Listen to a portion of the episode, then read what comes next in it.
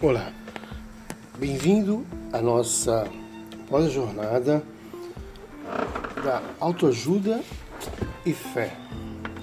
Hoje, particularmente, irei abordar o tema da nossa ciência por excelência. Hoje irei falar sobre a neuroteologia. Basicamente, alguma coisa já foi falado, que é a parte da neurociência relacionada com conhecimento teológico. conhecimento teológico está baseado em revelação, em conhecimentos bíblicos, conhecimentos da Sagrada Escritura, que são vários livros organizados, seja a Bíblia hebraica, seja a Bíblia grega, seja a Bíblia latina, as várias traduções. É, dentro do ponto de vista da filosofia da religião, da antropologia filosófico-teológica, dentro da teologia, com fundamentação é, neoplatônica e e os é, também é, teólogos da modernidade, pós-modernidade e atual é, que a gente chama de período pós-contemporaneidade, né, ou pós-modernidade, é o que nós estamos né, ainda decidindo. Enfim, nós já nos abraçamos sobre esse termo, a neurociência cognitiva comportamental, que investiga e trabalha com e sobre e para o conhecimento do estudo de Deus, que é a teologia. Então, nós temos o conhecimento do senso comum, aquele que nasce com as pessoas, desenvolve e cresce. Nós temos o conhecimento artístico, aquele que é desenvolvido através de desenhos, de esculturas, de arquitetura, obras de arte de modo geral, também é, artístico-linguístico, do ponto de vista de poesias, escritos literários. Nós temos o conhecimento teológico, baseados em hermenêutica, exegese bíblica, nós temos é, conhecimento filosófico, nós temos as, as escolas da filosofia, os pensadores pré-socráticos, e depois o conhecimento platônico, até os filósofos existencialistas e pós-existencialistas, ateus neognósticos, nós temos a modernidade. Bom, a neurologia ela é conhecida como a ciência também da biologia que estuda a teologia, que nós chamamos de bioteologia. Então, algumas pessoas, o neuroteólogo, ele também tem que ter fundamentação bioteológica e também da neurociência da religião ou neurociência espiritual. Essas são as vertentes. Então, se um neuroteólogo estuda bioteologia, neurociência da religião, neurociência espiritual. Então, ele é uma pessoa que estuda a disciplina científica que estuda os processos cognitivos que produzem experiências subjetivas tradicionalmente categorizadas como religiosas ou espirituais não é uma categoria do espírito transcendental, por exemplo, da lógica, é, do juízo é, transcendental. Não é isso, bom? Então é uma, é uma experiência subjetiva categorizada como religiosa ou espiritual. Portanto, neurociência da religião ou neurociência espiritual. E ela está relacionada com os padrões de atividades é, no cérebro, no encéfalo, né? E vai se descobrindo então como e por que é, os seres humanos evoluíram e os seus benefícios, né? Com as fundamentações da filosofia, da religião, da antropologia, filosófico-teológica, da própria teologia. E o assunto, né, ele está sendo formado, elaborado e trabalhado com bases em vários livros é, de ciência popular.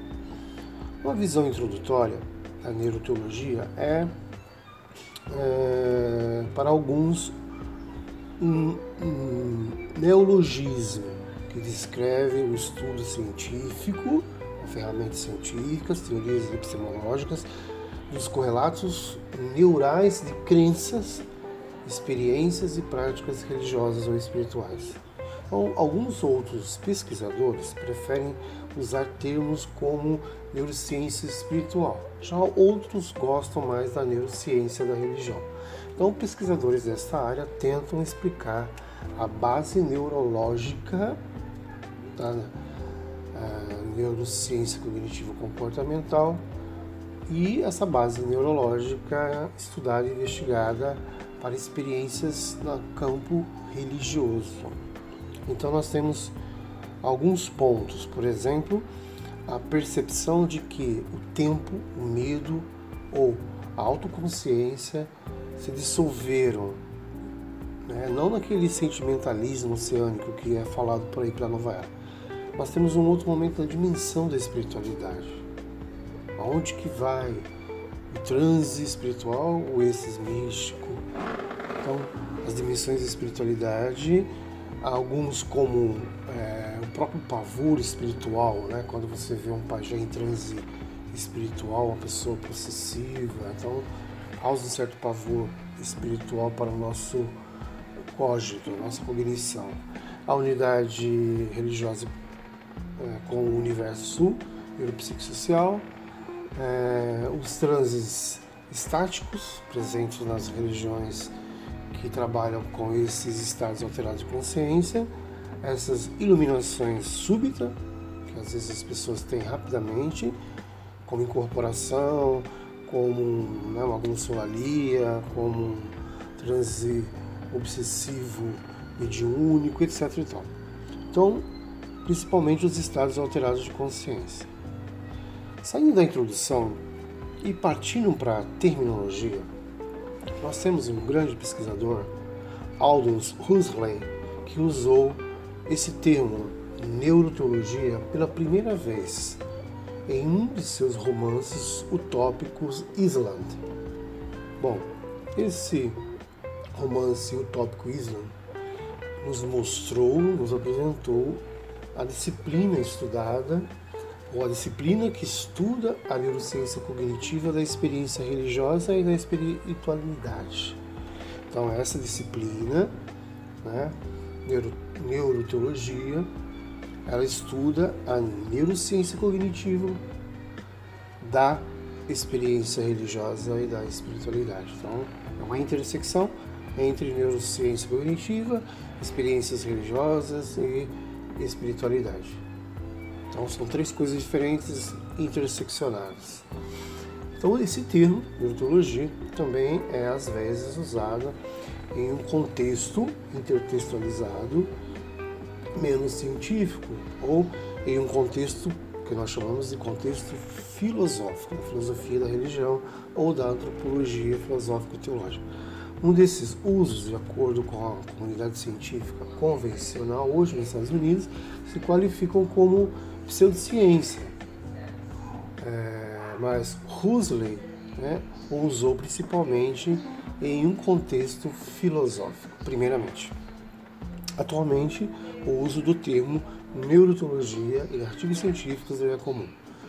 Uma pesquisa é, no serviço de indagação estações fornecida pelo Instituto Institute for Scientific Information, né?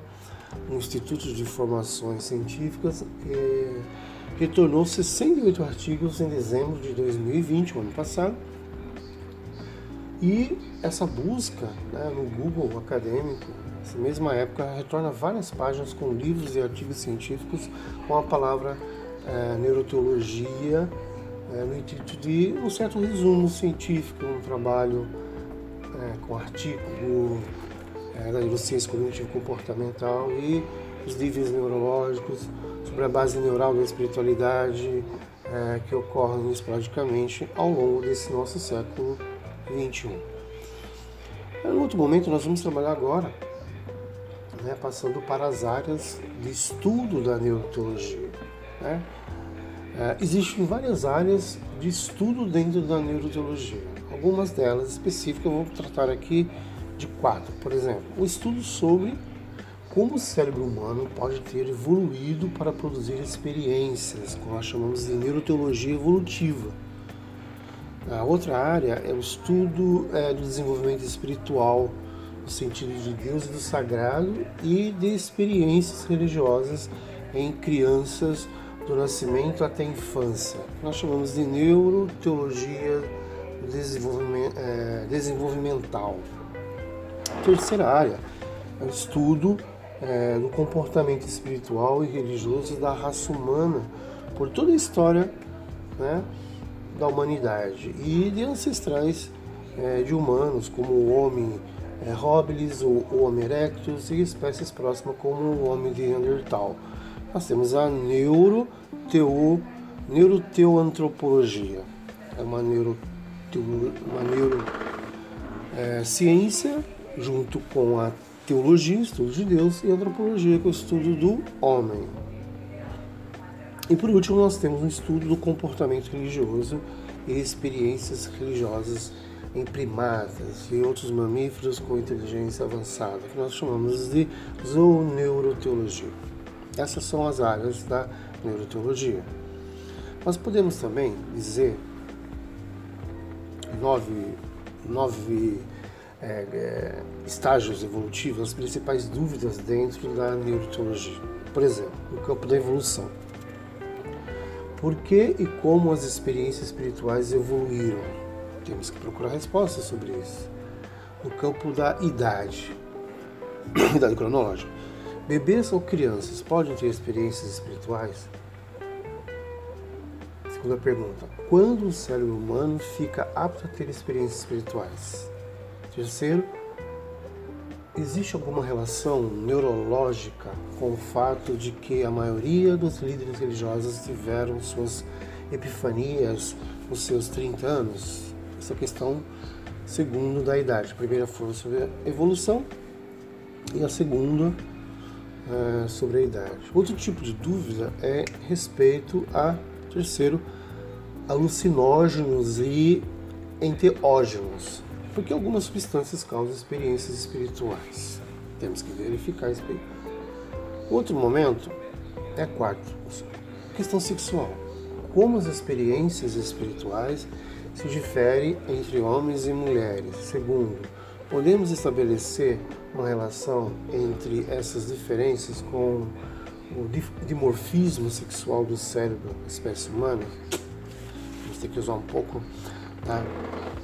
A neuropsicanálise freudiana, lacaniana e da teologia e principalmente da neurociência. Em outro momento, um quinto, sobre os sonhos. Qual a relação entre experiências espirituais e sonhos? Será que o Freud pensou nisso? É, e o indivíduo pode ter experiências espirituais enquanto dorme? Hum, vamos ver isso no campo da neurociência. Um outro é sobre a questão da hipnose. Nós sabemos que a hipnose hoje está sendo trabalhada com ferramenta é, epistemológica, né, com cunhos epistemológicos. Né, desde a hipnose ericksoniana clínica até hoje se evoluiu muito no campo da pesquisa. Então a hipnose, é, como essas experiências espirituais, que transhipnótico, né, é compartilhado, né? A experiência, as, as experiências espirituais, elas compartilham o mecanismo com a hipnose, está certo ou não? Nós vemos que no Brasil, né, dois, três mais hipnólogos já sugestionaram pessoas voluntárias a experiências espirituais e transhipnótico possessivo. E a questão da música. Cerimônias religiosas quase sempre ou sempre elas envolvem música, né? Para mexer no estado alterado de consciência. E a música pode gerar é, sentimentos religiosos. Será que as experiências espirituais elas estão relacionadas com essa musicoterapia religiosa? Então, a experiência é, nessas cerimônias religiosas com músicas totalmente envolvendo a musicoterapia para gerar um transe, mas sugestionar em transe com sentimento religioso, ou um transe com experiências espirituais, e que isso acontece? E é, passando já para as duas últimas é, principais dúvidas em relação à genética. Será que a, a herança genética, como alguns falam senso comum, ah, os dons daquele, daquele pai, daquela mãe passa para o primogênito? Será que a questão genética, genética aí, né? Aquilo que nós falamos de a herança genética pode influenciar a facilidade de se ter experiências espirituais? Será que o gene chamado de gene divino, né, VMAT2, dá ao ser humano a predisposição de ter experiências espirituais mais do que outros? E por último, é, em relação às espécies, né? os primatas, os mamíferos com inteligência avançada, como o elefante, o golfinho, é, será que eles podem ter experiências espirituais, ver o mundo fenomênico, o mundo espiritual? O cachorro, será que ele tem visão espiritual? Os humanos primitivos podiam ter experiências espirituais? Será que eles tiveram experiências espirituais? É, será que elas eram semelhantes a dos humanos modernos, pós-modernos, contemporâneos, nesse mundo líquido? Então, no outro momento, nós vamos é, definir e vamos traçar, medindo as experiências e sentimentos espirituais ou religiosos. Então, iremos falar um pouco agora sobre a neuroteologia que tenta explicar a base neurológica para aquelas experiências que são popularmente chamadas de espirituais, religiosas ou místicas e até mesmo outros termos antropológicos para formar então aí ou de formas né, anormais de cognição, que quase sempre envolve um ou mais dos seguintes itens que eu irei mencionar agora. Por exemplo, é, a inefabilidade. Essa experiência, a inefabilidade, não pode ser adequadamente, é, não pode ser adequadamente, a experiência não pode ser adequadamente ser colocada em palavras. Isso é a inefabilidade. O noético é quando o indivíduo sente que ele aprendeu alguma coisa de valor na experiência. Quando está relacionado à inexistência do espaço e tempo. Quando aquela pessoa passa por uma experiência e a experiência causa a sensação de que não existe mais tempo e espaço. A pessoa perdeu a noção de tempo e espaço quando está relacionado ao sagrado, quando a experiência cria a sensação de que tudo é sagrado e divino, quando está relacionado ao termo união, né? quando envolve o sentimento de união com tudo que está no universo, essa união com Deus Criador, Deus cosmológico, né? a cosmogonia grega ou algumas é, forças né? extraordinárias, sobrenaturais, parapsicológicas maior que o indivíduo não entende. Uma outra é relacionada à realidade, porque esse sentimento é um sentimento de que uma nova realidade, uma realidade definitiva, foi revelada a ele, né? Como nós temos os oráculos, nós temos os profetas, as pessoas que recebem é uma revelação, uma voz né, do universo espiritual e essa voz é, ressoa mais íntimo do ser dela. Em relação à realidade divina também, em relação à consciência do absoluto, é trabalhado muito na filosofia. É, outra relação é, sobre as sensações positivas, que quando nós temos uma experiência que é bem prazerosa e causa sentimento profundamente positivo para aquela pessoa, faz muito bem, é catártico, é, de cura, libertação, transformação, de resiliência, ressignificação. E a outra é em relação à, ef efemeridade, ou seja, quando há uma experiência e essa experiência é temporária. onde o indivíduo rapidamente volta ao estado normal da mente. E esse estado normal da mente ele deixa de, é, de aquele estado alterado de consciência. Então nós temos esse fenômeno ah, do estado normal da mente né, sendo resgatado pela consciência, saindo do inconsciente, então onde temos o estado alterado de consciência.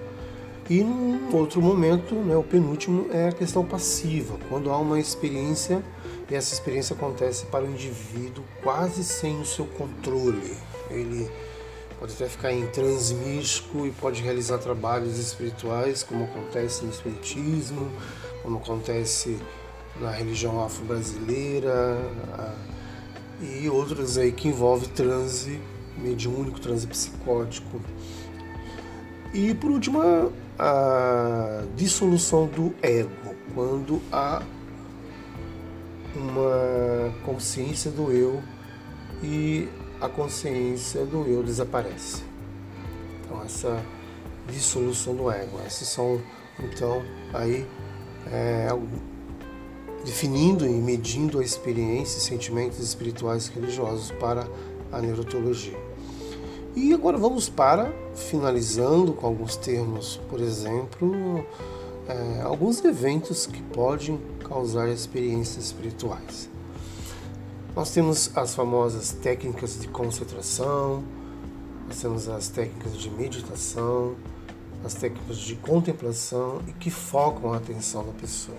Essa é uma, uma forma que pode causar experiência espiritual. Outra é a oração por si, né? A oração já eleva o estado é, neuropsico, cognitivo, comportamental a um estado já alterado de consciência, mais leve, mais indo para um sonambulismo, um estado alterado de consciência mais tranquilo. Temos um outro tipo de causa de experiência espiritual que são chamados de rituais religiosos. Rituais religiosos nos levam a uma experiência espiritual. É, outras são, por excelência, as experiências de quase morte. Aquelas pessoas que passam por uma fatalidade, por um acidente, uma morte súbita e acaba passando por uma avaliação médico-comportamental, médico-psiquiátrico, médico-patológica e é, depois ela retorna e conta as suas experiências de quase morte. E nós temos aí uma outra causa é, experimental e espiritual, aquelas que são relacionadas a exercícios de respiração, é, principalmente na, na, na, filosofia na religião é, da Índia, que nós temos os pranayama, né, utilizado pelos é, sacerdotes sânscrito. Nós temos também uma a musicoterapia, né? a música que também leva a pessoa a uma experiência espiritual, a dança, as danças xamânicas, as danças tribais, as danças é, né, é, relacionadas às afros religiosas e é, entre outras crenças que usam a dança para entrar no transe religioso. E nós temos uma outra causa de experiência espiritual que é causado por um jejum prolongado principalmente aquela cobrada, é, como Jesus né, praticou e ensinou o jejum prolongado, 40 dias, como Moisés, e principalmente hoje praticado pela Igreja Católica é, no tempo de Quaresma, onde se tem um jejum prolongado de 40 dias aproximadamente antes, então, de seus ritos mais solenes, que é o da Páscoa. Temos então um, aquele que é relacionado a uma causa de experiência espiritual também que está relacionado com as, o consumir, né, o consumo de substâncias psicoativas, como por exemplo DMT, né, é, conhecido por alguns como ayahuasca. Né, a ayahuasca é um DMT, ou a Salvivia divinorum, outro nome peiote e várias outras substâncias psicoativas que utilizado no xamanismo e utilizado por algumas pessoas. Essas são então algumas causas, algumas coisas que podem e vão causar experiências espirituais. Vamos partir para as partes dos cérebros que estão relacionadas às experiências espirituais. Várias são as partes dos cérebros que estão relacionadas com a experiência mística. Principalmente cinco são elas: o lobo occipital, né? normalmente desenhado e pintado em vermelho, o lobo temporal em verde. Então, quando nós temos o lobo occipital em vermelho o lobo temporal em verde, nós temos uma parte é, que está relacionada a uma experiência mística. Nós temos um segundo tipo, que é o lobo parietal, é, onde há uma diminuição de neurosinapses, levando a uma sensação de união com o universo. Então, um outro tipo de experiência espiritual é, neuroencefálica. O terceiro tipo de experiência espiritual, nós vemos na bioimagem um lobo frontal, onde tem uma concentração ampliada, mediação, é, onde bloqueia impulsos neurais externos como sons, toque, frio e calor. Quarto e penúltimo, onde nós temos uma bioimagem neurológica do lobo temporal, onde há ativação intensa de emoção, como alegria extrema, né? que é uma fonte catártica, uma adrenalina imensa no corpo. E por último, né, uma outra parte do cérebro que está relacionado com experiências espirituais é, a nível de neuroteologia, neurociência cognitiva comportamental, usando a bio é, ferramentas, né, e tecnologias de bioimagem, onde nós temos o lobo occipital, onde é um processo, onde ali se processa imagens né, é, que facilitam práticas espirituais. São símbolos religiosos, como por exemplo a estrela de Davi, a cruz é, missionária dos cristãos, velas, castiçais, tudo relacionado é, ali a imagens processadas nas práticas, nos ritos espirituais. Então essas são as partes dos cérebros relacionadas, né? Temos aí especificamente até hoje cinco partes. E vamos então partir, né? Já quase para o finalzinho, né? Nosso penúltimo tema, que é a história e a metodologia de estudo da neurologia. Muito bem. Cientistas há muito tempo têm especulado que sentimentos religiosos poderiam estar ligados a lugares específicos no cérebro, no encéfalo. Um dos mais antigos escritos sobre o assunto data de 1892, nos quais alguns textos sobre doenças cerebrais falavam de uma ligação entre emoção religiosa e epilepsia. Então nós somos no campo da, neuro, da neuroteologia onde ela está ligando dois fenômenos, uma emoção religiosa e a epilepsia. Já em 1969, século XX, o biólogo britânico é, Alistair Hardy fundou o Centro de Pesquisa de Experiências Religiosas, o HERC, isso em Oxford, depois de se aposentar do cargo de professor de zoologia da Linacre. Então, citando The Varieties of Religious Experience, em 1902, o de William James, ele que se propôs a coletar relatos em primeiro, primeira mão de experiências luminosas. Muito bem.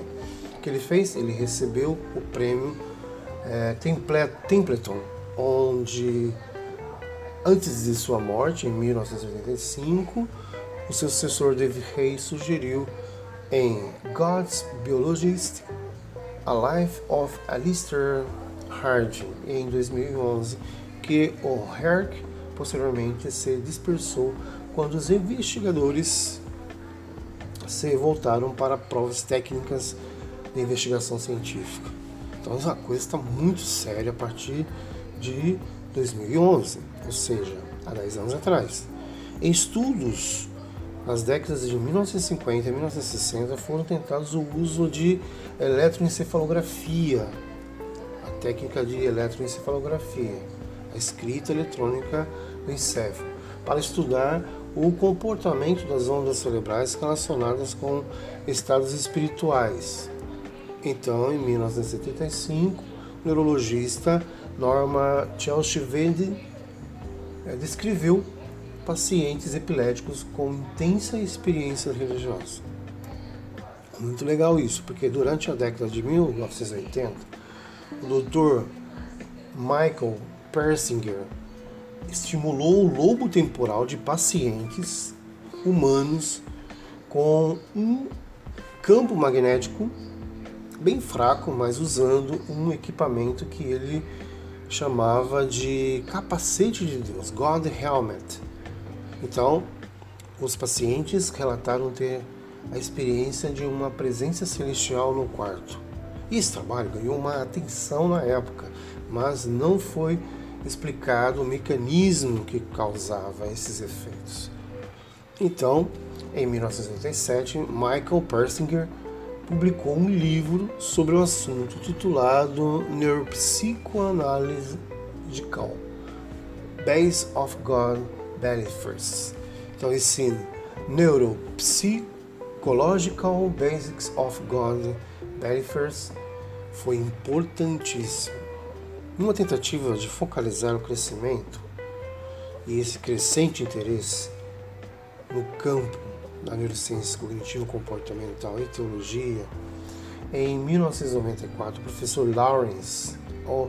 McKinney publicou o primeiro livro com o termo neuroteologia.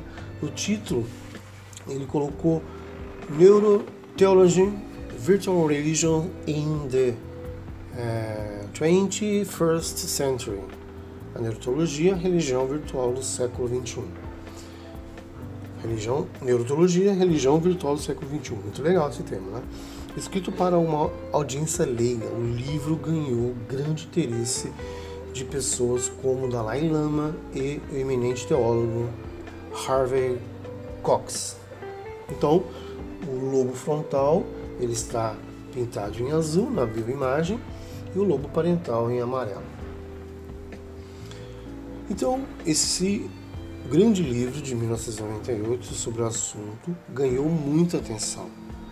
Zain and den Brian, escrito pelo neurologista e praticante de Zen James Ray Austin.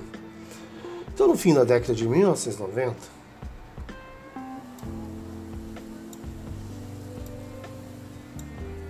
os neurocientistas Andrew Nelberg e Eugene Dackley usaram várias técnicas de neuroimagem em budistas em experiências cujas uh, fases mentais estavam em profunda meditação. E nos anos subsequentes fizeram testes em, em freiras enquanto estavam rezando o ofício divino e Andrew Nelberg e Elgin Dackley escreveram vários livros sobre o assunto. Em 1999, a mente mística, entendendo a biologia da experiência religiosa. Em 2002, Porque Deus Não Quer Ir Embora, Ciência do Cérebro e a Biologia da Crença. Em 2006, Por que Acreditamos no que Acreditamos, descobrindo sobre é, nossa necessidade biológica por significado, espiritualidade e verdade. E em outubro de 2007, Nascidos para Acreditar, Deus, ciência e a origem da crença ordinária e extraordinária. Então, alguns recentes estudos, é, alguns recentes estudos com o uso da neuroimagem para localizar as regiões do cérebro ativadas durante experiências que os pacientes associam como espiritual, o grande cientista David Wolff, um psicólogo da Walton University de Massachusetts, disse que o estudo de imagem do cérebro com os novos e poderosos aparelhos de neuroimagem, como o MRI Scanner, o MRI Scanner, né? MRI Scanner, junto com a cons, é, consistência é, do histórico de experiências espirituais por várias culturas, pela história e por religiões. Sugere então um ponto em comum e que isso reflete a estrutura e processos do cérebro humano, ecoando antigas teorias de que sentimentos associados com experiências místicas ou religiosas são aspectos normais do funcionamento do cérebro,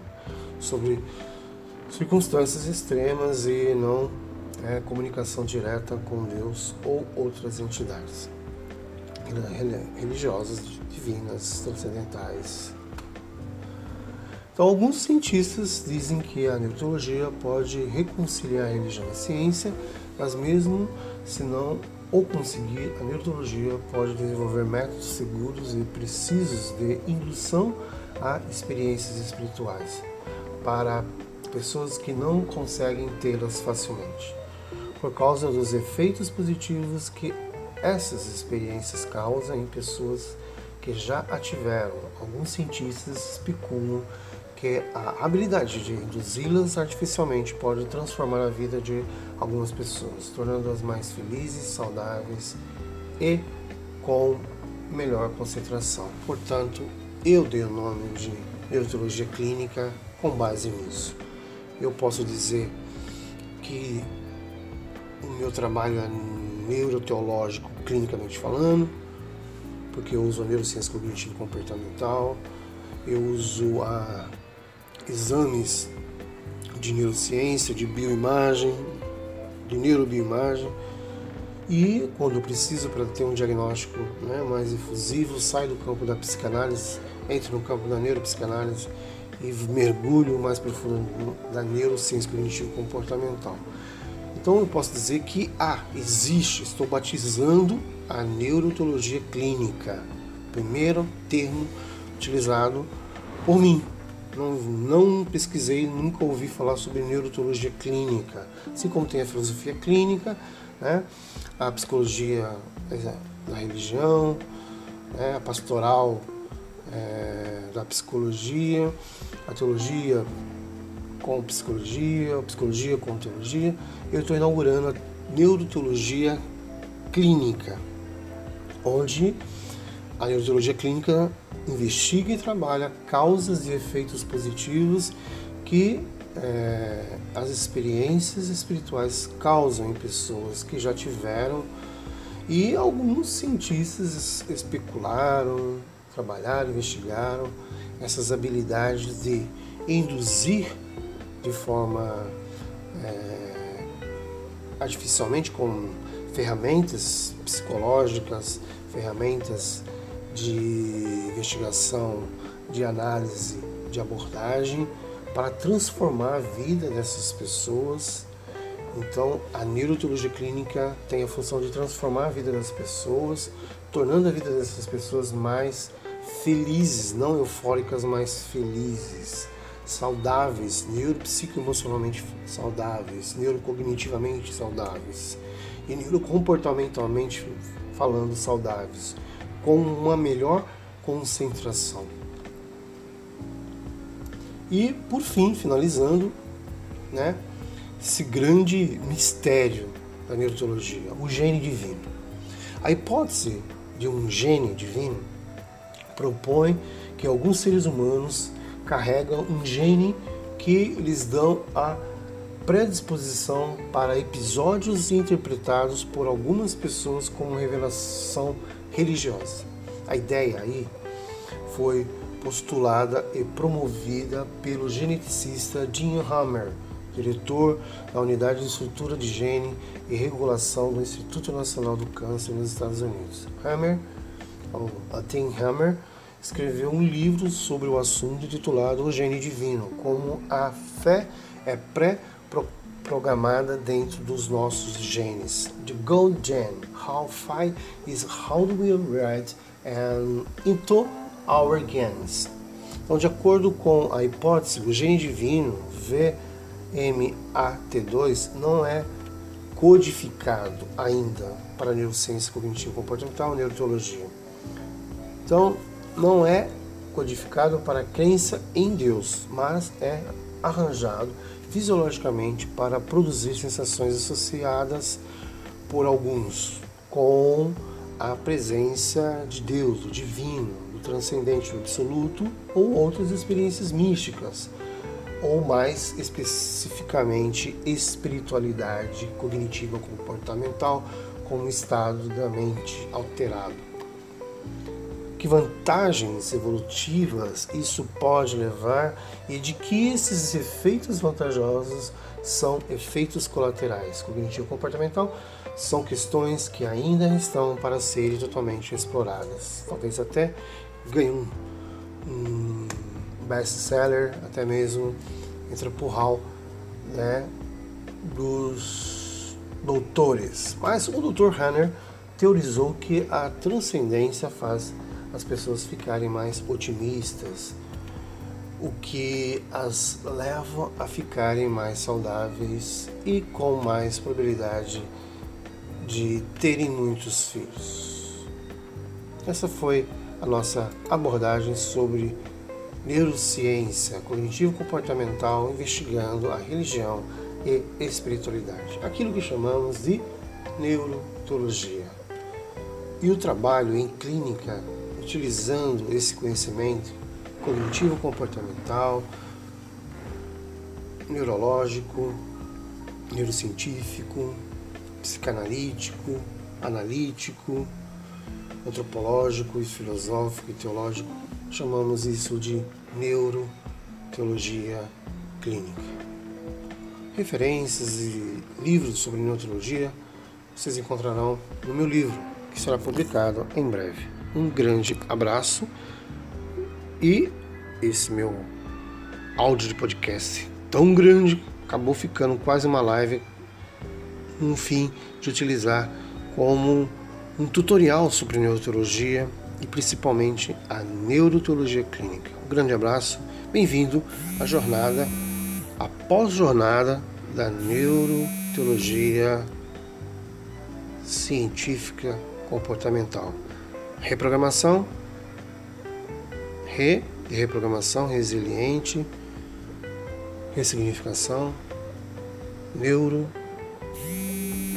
programação cognitiva comportamental. Uma reprogramação neurocognitiva científica comportamental. Bem-vindo à jornada Neuroteologia pós-moderna, a pós-jornada da neuroteologia clínica. Grande abraço.